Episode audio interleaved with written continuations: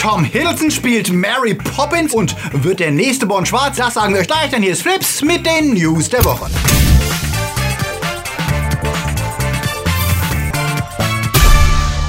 Die Themen der Woche. Geht James Gunn jetzt zu Marvels Konkurrenz? Was wird aus Sony Spider-Man-Universum? Venom wird jugendfrei. Hogwarts goes Horror. Die Apokalypse kommt. Red Dead Redemption Gameplay und Hakenkreuze in Games erlaubt. Flips wird im August unterstützt von unseren Flips Guardians Marc-André Schreiber, Dominik Richter, Akoya, Anja Scholz, Onno Dreipols, Two Barts, One Cup, T-Unit CB, Kati Uzumaki, Dennis Heide, Daniel Schuh, JFK Faker, der Advarslöper, Silko Pillasch, Luca Kamens und Sepp Kerschbaumer. Ein großer Dank geht natürlich auch raus an unsere Flips Junior Guardians. Vielen Dank für euren Support, denn ohne euch gäbe es kein Flips. Wenn ihr auch unter der Woche keine Flips News verpassen wollt, dann folgt uns doch auf Twitter, Facebook oder Instagram. Es ist ja kein Geheimnis, dass wir hier große Fans sind von Simon Peck und Nick Frost. Ob die Cornetto-Trilogie, Paul oder ihre Serie Spaced. Die beiden sind einfach gut zusammen und man spürt, dass die Chemie nicht nur vor der Kamera stimmt. Und da sie sich zusammen etwas rar gemacht haben, freuen wir uns, sie demnächst in einem kleinen, trashigen Horrorspaß zu sehen, der auch ansonsten eine geile Besetzung hat. Slaughterhouse Rules heißt der Film von Crispin Mills, in dem Peck als neuer Lehrer an die Slaughterhouse High School kommt. Eine Schule, in der es absolut nicht mit rechten Dingen zugeht und von Monstern und Höllenschlünden nur so wimmelt. Neben Peck und Frost ist auch der großartige Michael Sheen als Rektor zu sehen und Jungstar Asa Butterfield, bekannt aus Anders Game, ist in einer der Hauptrollen dabei. Der Trailer zur Schlachthausschule wirkt überdreht, trashig und überaus spaßig, wie Hogwarts als Teenie Splatter Comedy. Produziert von Simon Peck und Nick Frost und deren Low-Budget Company Stone Pictures soll der Film in England zu Halloween in die Kinos kommen und ich hoffe, wir bekommen ihn auch bald zu sehen, denn er sieht aus, als wäre er genau das Richtige für eine gute Horrorparty. Sony startet mit Venom ja jetzt sein Shared Spider-Man Universe und verabschiedet sich gleichzeitig von einem seiner angekündigten Filme. Ursprünglich sollte mit Silver und Black ja gleich zwei Nebenfiguren ihren eigenen Film bekommen. Silver Sable, die Söldnerin, die Kriegsverbrecher jagt und Black Cat, die akrobatische Einbrecherin im Katzenoutfit, sollten schon im kommenden Jahr ihr erstes gemeinsames Abenteuer erleben. Doch das ist abgesagt. Stattdessen konzentriert sich Sony jetzt auf Solofilme mit den beiden. Die bisher als Regisseurin avisierte Gina Prince Bytewood, die sich gerade mit der Marvel-Serie Code Entdecker hervorgetan hat, wird wohl als Produzentin beider Filme dabei bleiben, aber nicht mehr Regie führen. Und als wenn das noch nicht genug neue Filme sind, plant Sony angeblich eine Verfilmung von Silk und dann noch Morbius The Living Vampire mit Jared Leto in der Hauptrolle. Was sicher lustig wird, wenn der das Ganze wieder Method Acting mäßig angeht und anfängt, seine Kollegen zu beißen. Wobei, sollte der sich nicht auf seinen Solo-Joker-Film konzentrieren? Wir warten mal vorsichtig ab und sehen die Pläne mit etwas Zurückhaltung, denn vermutlich wird sehr viel vom Erfolg von Venom abhängen, welches dieser Projekte tatsächlich das Licht der Leinwand erblickt. Und schon jetzt dürften viele Fans etwas enttäuscht sein, nachdem Sony wohl darauf drängt, dass Venom PG-13 wird. Bisher wurde nämlich nach dem Erfolg von Deadpool und Logan von einem R-Rated-Film ausgegangen, damit Venom wirklich der böse Symbiont sein kann, den wir aus den Comics kennen. Doch anscheinend ist das R-Rating noch wackelig. Es gibt wohl Druck, den Film aus kommerziellen Gründen doch als kinderfreundliche PG-13-Fassung herauszubringen. Laut Variety wurde Regisseur Ruben Fleischer zu Reshoots gedrängt, die die Horrorelemente des Films etwas entschärfen und die Crossover-Möglichkeiten zu Spider-Man offen lassen sollen. Wie steht ihr überhaupt zu Sony Spider-Man Shared Universe? Ich bin ja am gespanntesten auf das Into the Spider-Verse Animationsabenteuer, aber wie sieht es bei euch aus? Sagt es uns in den Kommentaren. James Gunn ist ja raus bei Disney und den Guardians und das ist immer noch schwer zu verdauen, gemessen daran, wie albern der Grund dafür war. Doch zumindest einen kleinen Lichtblick gibt es. Nachdem zunächst Gerüchte kursierten, Marvel würde auch sein bereits fertiges Drehbuch verwerfen, scheint sich das als falsch zu erweisen. Was vielleicht auch mit den wütenden Kommentaren von Drax-Darsteller Dave Bautista zusammenhängt, der sagt, er würde alles hinwerfen, wenn sie ein neues Drehbuch verwenden. Er habe für ganz Vision der Guardian zugesagt und nicht für irgendetwas anderes. Bautista war es auch, der am emotionalsten und lautstärksten auf Guns Rauswurf reagierte. Immerhin sieht es so aus, als hätte Gunn selbst keine Probleme, neue Jobs zu finden. Laut dem Hollywood Reporter sind ranghohe Producer anderer Studios, wie Warner zum Beispiel, sehr interessiert daran, mit ihm zusammenzuarbeiten. Offiziell dürfen weder sie noch Gunn darüber reden, solange die rechtlichen Formalitäten des Ausstiegs bei Disney nicht abgeschlossen sind, aber anscheinend warten die anderen Studios noch darauf, sich Gunn zu schnappen. Und das ungeachtet der Kritik der Alt-Right-Verschwörungstheoretiker. Wenn es für Gunn gut läuft, muss Disney ihm zwischen 7 und 10 Millionen für den Rauswurf zahlen, da die Tweets lange vor seiner Einstellung bei Marvel geschrieben wurden und er sich danach nichts hat zu Schulden kommen lassen,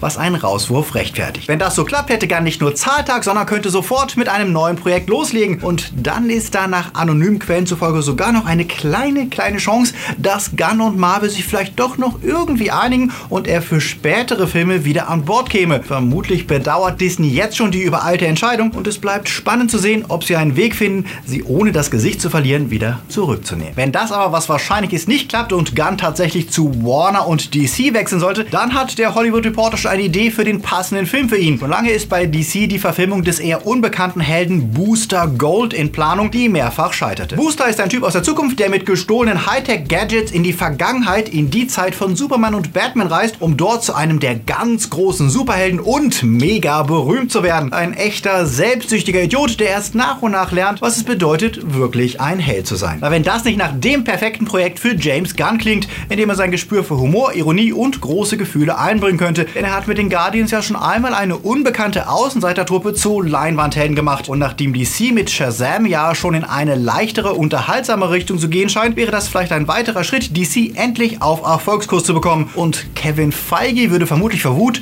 in ein Kissen beißen.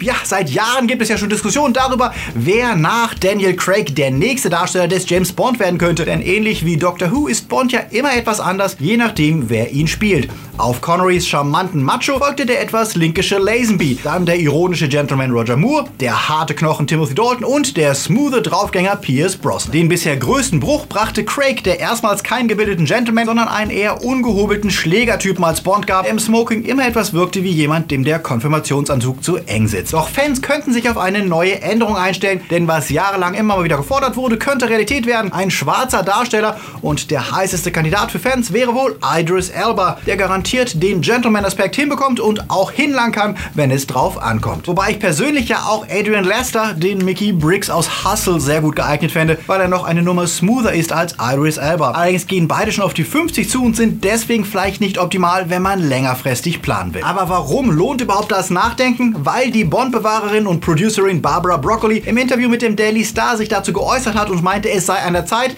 dass ein nicht weißer Schauspieler Bond spiele. Der Regisseur Anthony Fuqua hat sie wohl gefragt, wer ihrer Meinung nach Craig ablösen solle, wenn er denn nach dem nächsten Film geht. Und sie meinte, es wäre gut, wenn ein Nicht-Weißer die Doppel-Null verkörpere. Es wäre an der Zeit und es werde passieren. Und Fuqua ist durchaus offen für Idris Elba, dem er die richtige physische Präsenz bescheinigt, die ein James Bond braucht. Zunächst aber werden wir noch einmal Craig erleben, der im 25. Jubiläumsabenteuer die Zuschauer wahlweise schütteln oder rühren wird. Was wäre denn euer Lieblingskandidat für den nächsten Bond? Sagt es uns in den Kommentaren. Tom Hiddleston spielt Mary Poppins. Das klingt absurd und soll es auch. Es ist nämlich die bittere Pointe eines sehr witzig bösen Kurzfilms von Jessica Swale, in dem unter anderem Gemma Arterton, Emilia Clarke, Lena Headey, Felicita Jones und Catherine Tate mitspielen. Im Film wird nämlich das Casting für eine große weibliche Hauptrolle in einem Film gezeigt und die Ansprüche, die die Produzenten an die Schauspielerin haben. Denn Frauen müssen doch nochmal ganz andere Hürden nehmen. Vor allem sollen sie weiblich wirken und ein bisschen sexy, selbst wenn sie Chefärztin spielen. Und bitte etwas mehr Make-up und nicht ganz so unsexy Klamotten. Und äh, bitte keine schwarzen oder Asiatin, äh, weil wir casten ja keinen Film, in dem es um Minderheiten geht. Leading Lady Part heißt der Film, in dem die Regisseurin und die Produzentinnen wie Gemma Arterton und Jessica Parker ihre gesammelten Casting-Erfahrungen verarbeitet haben. Witzig, böse und vielleicht nur ein bisschen übertrieben, wenn nach dem erfolglosen Casting Tom Hiddleston für die weibliche Hauptrolle vorspricht und sofort engagiert wird. Guckt euch den Film an, der Link ist in der Beschreibung.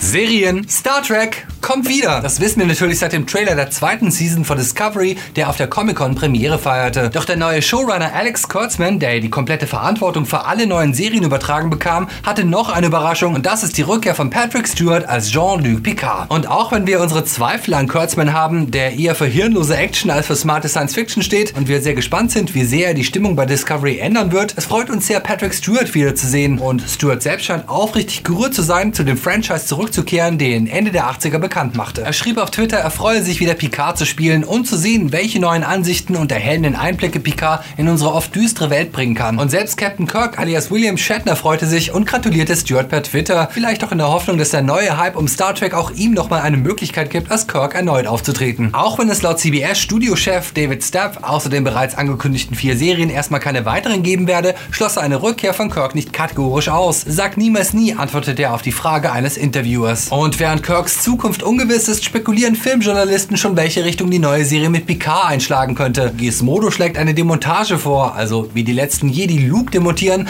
könnte die neue Serie Picard als gefallenen Helden inszenieren. Eigentlich keine schlechte Idee, doch im Rahmen von Star Trek wäre das gar nicht so neu, denn Picard wurde ja nie so eindimensional dargestellt und musste schon oft seine inneren Dämonen bekämpfen, wie zum Beispiel in Star Trek 8, wenn er seine Racheimpulse gegen die Borg zähmen muss, um die richtige Entscheidung zu treffen. Picard hatte immer auch seine dunklen Seiten und es könnte spannend sein, ihn im moralischen Konflikt zu erleben. Was wünscht ihr euch? Sagt es uns in den Kommentaren. Dass es düster wird, ließ ja schon die Comic-Con zur neuen Staffel von American Horror Story vermuten, genau wie der Titel Apocalypse. Und diese Woche gab es den ersten Teaser-Trailer, der zwar wenig Konkretes zur Handlung verrät, aber mit wahrhaft apokalyptisch surrealen Bildern lockt. Atompilze, strahlenverseuchte Menschen, schmelzende Haut, Stundengläser und ein wahrer Regen aus Totenschädeln vermengen sich zu einem bedrohlichen Ganzen. Das macht auf jeden Fall neugierig, zusätzlich zur Ankündigung, dass die kommende Staffel außerdem ein Wiedersehen mit alten Bekannten bringt. Die Stars der dritten Staffel, Covenant, werden zurückkommen. Taisa Famiga, Gabory Sidibe, Lily Raby, Francis Conroy und Rocklegende Stevie Nicks. Allerdings weiß man bei American Horror Story ja nie, in welcher Rolle wir sie wiedersehen werden. Ich freue mich auf jeden Fall auf das apokalyptische Wiedersehen im Fallout-Look. Red Dead Redemption 2 ist wohl eines der am sehnlichsten erwarteten Games des Jahres und letzte Woche gab es neues Gameplay-Material von Rockstar zu sehen. Die Clips zeigen ausschließlich Ingame-Footage von der PS4 Pro, in dem der neue Held Arthur Morgan sich mit seiner Diebesbande im Wilden Westen behaupten muss. Und ja, es wird auch ein Wiedersehen mit John Marston, dem Held aus Teil 1 geben. Wichtige Neuerung des Games ist der Fokus auf Zweikämpfe, die nicht tödlich enden, denn ein Teil der Aufgaben wird darin bestehen, für den Boss der Gang Leute einzuschüchtern, ohne sie zu killen. Gleichzeitig gibt es natürlich auch die Möglichkeit, brenzliche Situationen diplomatisch zu entschärfen. Komplexer wird auch die Beziehung zu eurem Pferd, das euch besser gehorcht und treuer dient, wenn ihr es lange behaltet und gut behandelt. Also sollte ich vermutlich aufhören, mit Pferden einfach von Klippen zu springen und mir dann GTA-Style einfach ein neues zu suchen. Sieht auf jeden Fall sehr nice aus und auch die Story verspricht wieder stimmungsvolle Storytelling, wenn Dutch Gang sich mit internen Streitereien, Gesetzeshütern und gegnerischen Banden auseinandersetzen muss. Wollt ihr zurück in den Westen? Sagt es. Hakenkreuze in Games. Für Deutschland war das bis jetzt ein No-No. Selbst wenn die Spiele sich eindeutig kritisch mit dem Nationalsozialismus auseinandersetzen, wie zuletzt Wolfenstein 2 oder das erste South Park Game. Deutschen Fassungen waren hierzulande mal wieder zensiert erschienen, weil Hersteller immer noch ein altes Gerichtsurteil fürchteten, das in den 90ern entschied, dass für Games andere Regeln gelten als für Filme und Serien. Doch das sieht ab sofort anders aus. Die Unterhaltungssoftware Selbstkontrolle, kurz USK, hat beschlossen, ab sofort die sogenannte Sozialadäquanzklausel auch bei Games anzuwenden. Die gilt schon lange für Spielfilme und Serien, in denen verfassungsfeindliche Symbole wie das Hakenkreuz dann gezeigt werden dürfen, wenn es um Wissenschaft, Forschung, Dokumentation oder eben Kunst geht. Bisher wurde allerdings Games der Kunstanspruch grundsätzlich abgesprochen, nachdem die oberste Landesjugendbehörde ihre Einstellung verändert hat und jetzt auch den Kontext sieht, in dem diese Symbole in Games gezeigt werden, hat die USK ab sofort die Möglichkeit, Spiele mit verfassungsfeindlichen Symbolen freizugeben. Ob sie das im Einzelfall dann auch tut und Spiele wie Wolfenstein 2 zum Beispiel damit in Zukunft durchkommen werden, ist abzuwarten. Eine Blanko-Vollmacht, Spiele mit Nazi-Symbolen vollzutackern, wird das garantiert nicht werden und das ist ja auch gut so. Trotzdem ein Schritt in die richtige Richtung, den auch der Industrieverband Game ausdrücklich begrüßt. Denn auch wenn diese Symbole zu Recht verboten sind, sollte es wie bei Filmen und Serien möglich sein, sie im richtigen Kontext zu verwenden. Denn wenn man Nazis als Arschlöcher darstellen will, dann sollte das auch in aller Krassheit möglich sein, ohne sie als das Regime verbrämen zu müssen. Was meint ihr dazu? Sagt es mir hier in den Kommentaren. Zeit fürs Kino, Zeit, kuschelig zu werden. Hier sind sie, unsere Starts der Woche. Nicht wahr, ihr? Christopher Robin erinnert vom Setup extrem an Hook, denn wie dort wird der erwachsen gewordene Held mit den Begleitern seiner Kindheit konfrontiert, deren Zauber er als Erwachsener völlig vergessen hat. Dass das Ganze trotzdem kein Abklatsch geworden ist, liegt daran, dass Pooh eine völlig andere Stimmung hat und die Vorlage ernst nimmt. Statt Action gibt es melancholische Dialoge und bittersüße Reflexionen über das Erwachsenwerden und Elternsein. Dank Ewan McGregor und der wirklich extrem gelungenen Animation der Plüschfreunde, die genau so sind, wie wir sie aus den Büchern kennen, ist Christopher Robin eine leise, liebevolle und knuddelige Liebeserklärung an den Bären von geringem Verstand geworden, der ähnlich wie Paddington beweist, dass animierte Tiere nicht immer hysterischer Chipmunk-Müll sein müssen. Für ganz kleine Kids ist der Film vermutlich zu ruhig und nachdenklich, für alle ab 10 aufwärts garantiert er aber warmherzige Unterhaltung. Ich gebe ihm 7,5 Punkte, die Kollegen sind kritischer und geben nur 6. Denzel ist wieder als Ausgleicher unterwegs. Basierend auf der alten 80er Jahre Fernsehserie zeigt Teil 2 von The Equalizer ausführlich, wie Denzels Robert McCall für die Schwachen eintritt und sich um misshandelte Frauen, alte Männer und benachteiligte Jugend Jugendliche kümmert. Das macht er so intensiv, dass es fast eine Stunde dauert,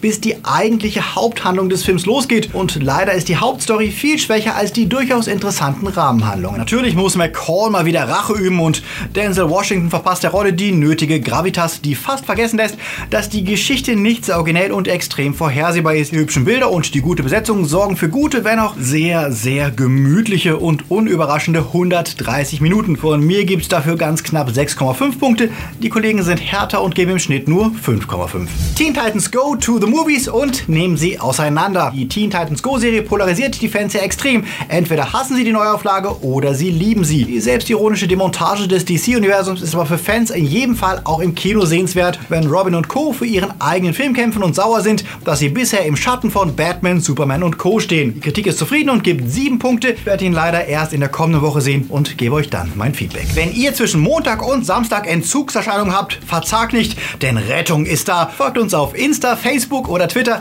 Da bringen wir jeden einzelnen Tag Filmnews. Und jetzt guckt ihr am besten gleich weiter und zwar unsere Top 5 Serien, die unbedingt zurückkommen müssen. Ich sag nur, vertraut uns. Wir wissen, was wir tun. Und was wäre Flips ohne unseren Dankes-Shoutout an unsere Guardians, Junior Guardians und natürlich die Flips Time Lords.